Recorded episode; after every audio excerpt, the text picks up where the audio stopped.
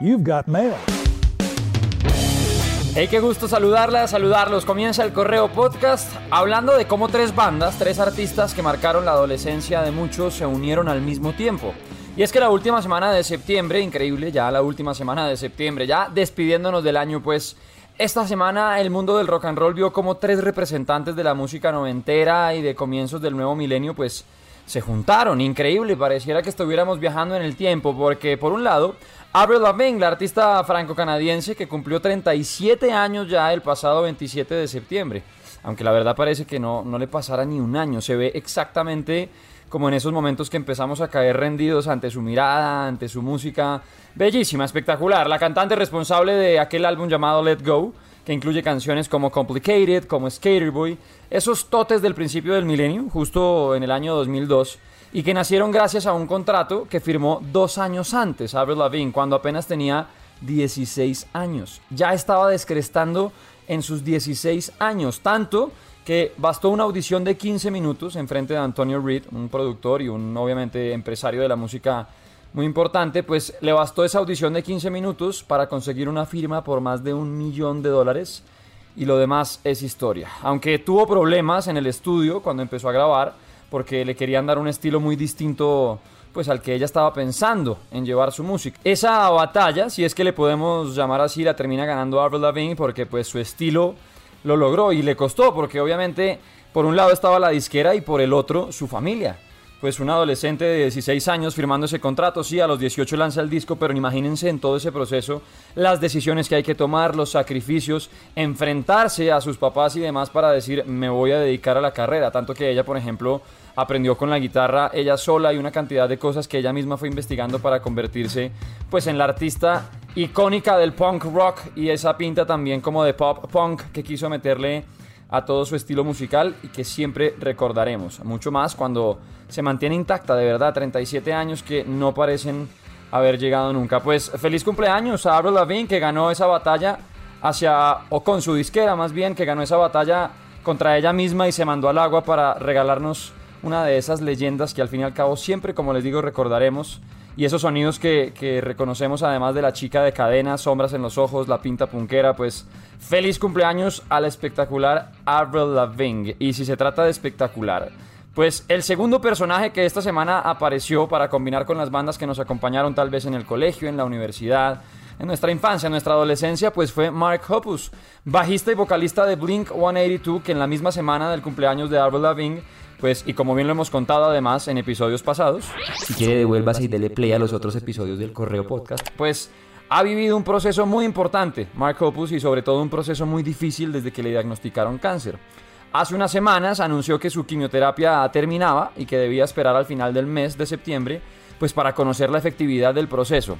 Pues bien, sonrisas altas porque Mark confirmó en sus redes sociales que tras una cita con su médico, podía anunciar que estaba libre de cáncer, que todavía obvio le faltaba un camino largo para recuperarse, para volver a sentirse él mismo, pero que por ahora podía, como dice en su canción favorita de Blink 182, que se llama Feeling This, Maybe tonight I can sleep for a while, descansar por fin, sonreír, pensar en otra cosa y sobre todo vivir. Seguro que toda esa buena energía que enviamos, que cada uno de ustedes también levantó así como decimos al estilo Goku y Genkidama, pues hizo su efecto.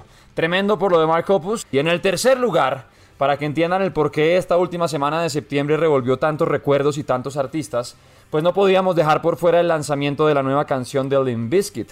Es increíble pensar que ya hace 21 años conocimos muchos a Limp Bizkit y en mi caso fue así porque con el disco llamado Chocolate Starfish and the Hot Dog Flavored Water que traía canciones como Rolling, My Generation, Take a Look Around, vale, la que usted quiera, o póngase a pensar, pues con cuál canción conoció a la banda o con cuál disco. Es que yo todavía me acuerdo de esa versión de Luis Carlos Diminuto, con una gorra roja hacia atrás, al mejor estilo de Fred Durst, pogueando solo en la sala de mi casa al ritmo de, por ejemplo, My Generation. Pues es increíble que ya pasaron 21 años de un álbum así.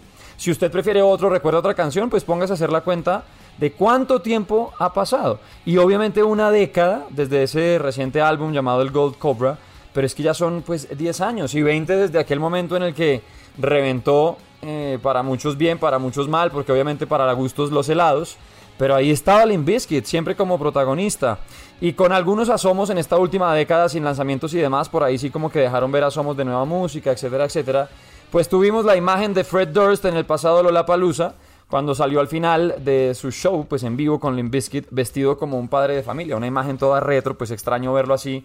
Y fue precisamente para dejar un adelanto de lo que ya es nuevo sonido de Limp Bizkit y que se llama Dad Vibes. Es regresar un poco en el tiempo para reencontrarnos tal vez con ese ser, como les decía, que pogueaba en la sala o simplemente para dejar que las guitarras fuertes que entran en el coro y acompañan por momentos esos estribillos que están cargados de fuerza, pues revienten. Es lo que pasa cuando llega la música nueva de Limp y obviamente es imposible no devolver el cassette para pensar en esos momentos en que de pronto, al igual que yo, ustedes tenían su Discman en el colegio o en donde sea que estuvieran y ahí tenían su torre de discos. Y ahí seguro Limp Bizkit estaba. Pero también Avril Lavigne, pero también Blink 182, porque pues es increíble cómo en la misma semana se nos juntaron nombres que parecen que nos estuvieran viajando en el tiempo. Toda la música nueva de Limp y los sonidos de estos artistas, pues obviamente lo encuentran en radioactiva.com. Avril Lavigne, feliz cumpleaños. Blink-182, Mark Hoppus superando el cáncer, el Limp con nueva música. Avril Lavigne, Blink-182 y Limp. Pareciera de verdad que estuviera presentando este podcast como en el 2002. Bienvenidos al nuevo milenio. Let me make this clear. This is not Woodstock 99, but what this is is me you having a party like it is 1999 in this motherfucker. Si cambiamos de frente para hablar de fútbol, pues irnos preparando, ir preparando la pelotita y la garganta para lo que será la triple fecha de eliminatorias de la selección Colombia. Encuentros complicadísimos y además definitivos en el camino hacia el Mundial. Y ustedes dirán, pero falta mucho. Sí, en la eliminatoria sudamericana uno no puede ceder nada. Nada, un punto puede costar, un gol puede costar quedarse por fuera del Mundial. Pues el jueves 7 de octubre visitamos a Uruguay. El domingo 10 de octubre recibimos a Brasil y el jueves 14 de octubre también de locales contra Ecuador. Enredadísima fecha. Y no tanto por Brasil, no porque digo, ay no, les vamos a ganar, pues ojalá y dale la cele. Pero sobre todo por Uruguay y Ecuador. Ambos encima nuestro en la tabla, Uruguay con 15 puntos y Ecuador que tiene 13 puntos, los mismos que Colombia. Durísimo, sumar sí o sí, no hay de otra. Hay que sumar puntos, no se puede regalar medio espacio más. Y para esos partidos, precisamente, pues ya salieron los convocados. Y si su pregunta principal es, ay, ¿volvió James? No. En estas fechas tampoco le alcanzó al jugador que, como bien hablábamos, y valga la pauta ahí, váyanse al capítulo de atrás. Porque hablábamos de hacia dónde se fue James, al Al Rayyan en Qatar, etcétera, etcétera, pues no llegó, no alcanzó a estar listo para estas fechas de eliminatoria por obvias razones, no ha jugado, pues me imagino que están teniendo en cuenta todo el proceso. En cambio, a quien sí, por ejemplo, lo llamaron al tablero, y me alegra infinito además, sé que muchos por ahí también deben celebrarlo, es a un jugador que no aparecía en la selección desde un amistoso por allá en 2018 y que atraviesa un momento tremendo con el Brujas, con su club europeo en el que juega, y en el que no solo siguió jugando como defensa, sino que se convirtió en un volante tremendo y que hace poco además demostró de lo que está hecho bloqueando en un partido contra el PSG toda oportunidad de Messi, toda oportunidad de Neymar. Les hablo del bogotano Eder Álvarez Balanta, espectacular. A él y a su llamado le suman nombres como el de Jefferson Lerma, Falcao García, Juan Fernando Quintero, Johan Mojica, Juan Guillermo Cuadrado, Rafa Santos Borrey. Bueno, aquí nos quedamos leyendo la eternidad de nombres, toda esa lista en radioactiva.com. Y eso sí, sea lo que sea, dale la cele. Más montados que siempre en ese bus rumbo a Qatar y con quien nos pongan, pero sobre todo alentando a jugadores que van a dejarlo todo por el escudo. dale la cele. It's me, Mario. Y no se vayan sin antes escaparse de la realidad con el mundo de los videojuegos, en el que ya podemos confirmar una tremenda noticia, aunque lejana, pero buena noticia al fin y al cabo y es que ya se está cocinando la película de Super Mario Bros. Al igual que buenos títulos del mundo de los videojuegos, que tenemos, no sé, por ejemplo, historias que cuentan como Ready Player One, como la reciente lanzada de Free Guy, que hacen parte del mundo como de videojuegos, o unas ya dedicadas propiamente a a títulos en específico, como el Detective Pikachu, o por ejemplo Sonic, o incluso la serie de The Last of Us, que ya se está cocinando con, con HBO, pues siguen metiéndose en terrenos grandes, las ligas mayores, porque ahora con Super Mario y todo el combo, pues de entrada pinta bien. Lejana, como decía, sí, porque pues está planeada para lanzarse en diciembre del 2022, pero pinta bien de entrada, hay que tenerle fe y sobre todo por quienes ya presentaron y son los actores que van a encargarse de darle vida a las voces de los personajes. La película va a estar a cargo del director responsable de, mi villano favorito. Y para que se hagan una idea de cómo se pueden escuchar los personajes, Mario va a ser Chris Pratt, el que hace de Star-Lord en Guardianes de la Galaxia, en los Avengers, ¿vale? Anya Taylor-Joy, que la deben reconocer y si no por, por Gambito de Dama, va a ser la princesa, va a ser Peach. Charlie Day, que es en Quiero matar a mi jefe, el más pequeño de los tres, al que lo molestan diciendo que es un hámster, va a ser de Luigi.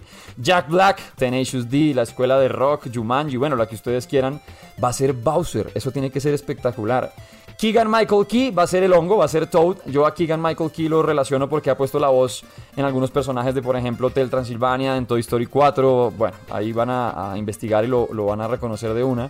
Pero me interesa y el que más me animó fue Seth Rogen de Ligeramente Embarazada, de Pineapple Express como Donkey Kong. Le tengo una fe a este man con lo que y a todos en general con lo que puedan hacer. Yo sé que la interpretación de las voces va a ser una vaina espectacular. Muchas quejas, eso sí, porque Charles Martinet, que es el encargado de dar voz a la pues a, Super Mario en toda la historia, no haga parte de la película y dijeron que por qué no le dan la oportunidad si él siempre se ha encargado calma, porque sí anunciaron que va a tener algunos cameos y seguro que va a ser parte del proceso creativo y demás, así que él va a estar ahí. Y seguro que vendrá con una carga de humor muy fuerte esta película, pues es que párenle bolas a los actores que les decía. Vendrá el sarcasmo, obviamente las voces llevadas al extremo, imagínense a Charlie Day haciendo el acento italiano de Luigi, yo qué sé, hay mucha fe de por medio y esperar a ver con qué sorpresas nos llegan. Tenerle fe a It's a Me, Mario los videojuegos que estén llamando tanto la atención de la pantalla grande siempre será una buena noticia. Ustedes tienen por ahí, por ejemplo, algún videojuego que les gustaría ver en la pantalla, algún videojuego que les guste mucho y que digan, wow, esto merece una historia con estos actores o por este lado, me cuentan. Eh, con el numeral el correo podcast o en arroba luisca-guerrero que yo me encargo de encontrarlos a cada uno y cada uno de ustedes. No olviden activar notificaciones, descargar la aplicación de Radioactiva y siempre tener agendada la cita con el correo podcast. Rock and roll, fútbol, videojuegos, recomendaciones cada viernes, como siempre muy puntuales. Cuídense y nos oímos pronto. Thank you so much for to playing my game.